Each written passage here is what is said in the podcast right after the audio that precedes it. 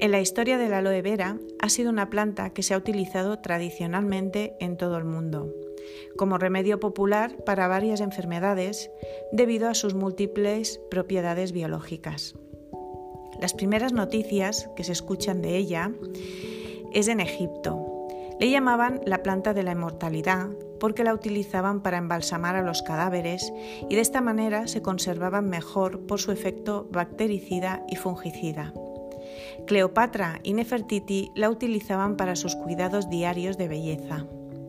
En el papiro Eber, que era un documento egipcio que hablaba sobre las propiedades de las plantas para la medicina, decía sobre el aloe que tenía efectos antiinflamatorios y analgésicos.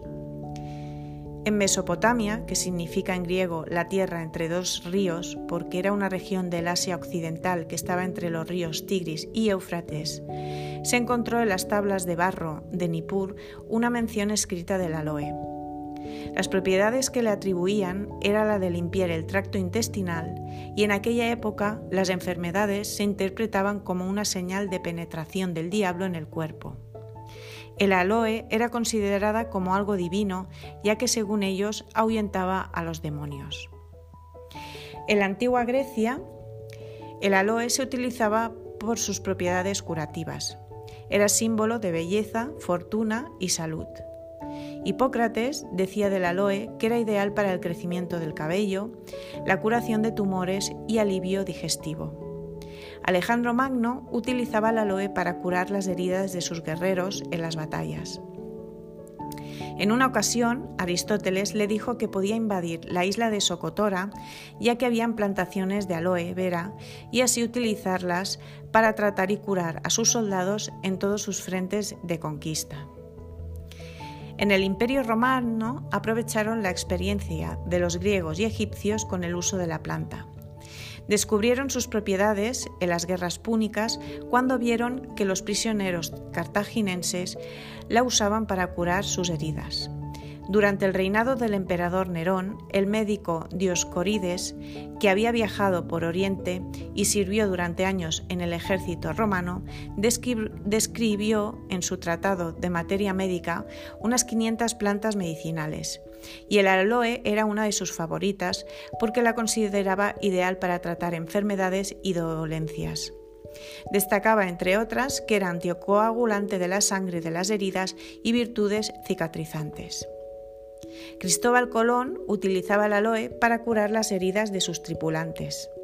Solía llevar macetas de aloe en los barcos que los ayudó a sobrevivir en su largo viaje hacia el Nuevo Mundo, evitando la malnutrición y las enfermedades.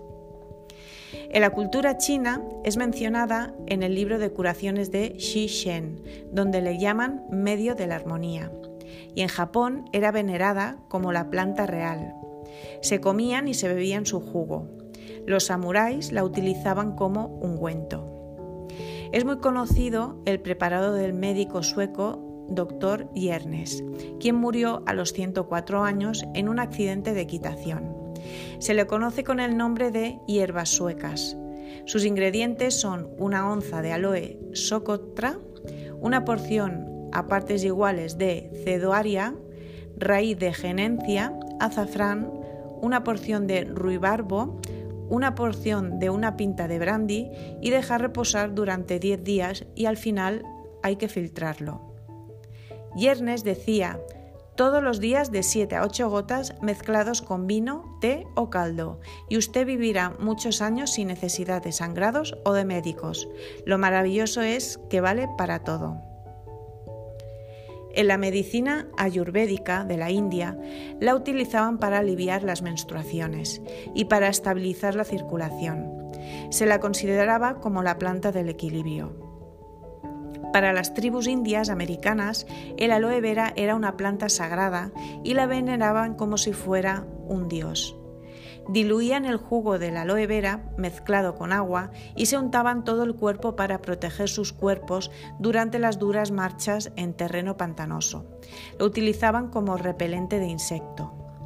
El aloe llegó a España a través de la tradición árabe. Los mercaderes fenicios extendieron la comercialización de esta planta por todo el Mediterráneo y la península ibérica. El uso del aloe fue descubierto nuevamente al fin de la Segunda Guerra Mundial, tras comprobar que curaba las quemaduras de los heridos de las bombas atómicas de Hiroshima y Nagasaki. En el año 68 se consigue estabilizar el gel, lo que permite su uso y expandirse por todo el mundo.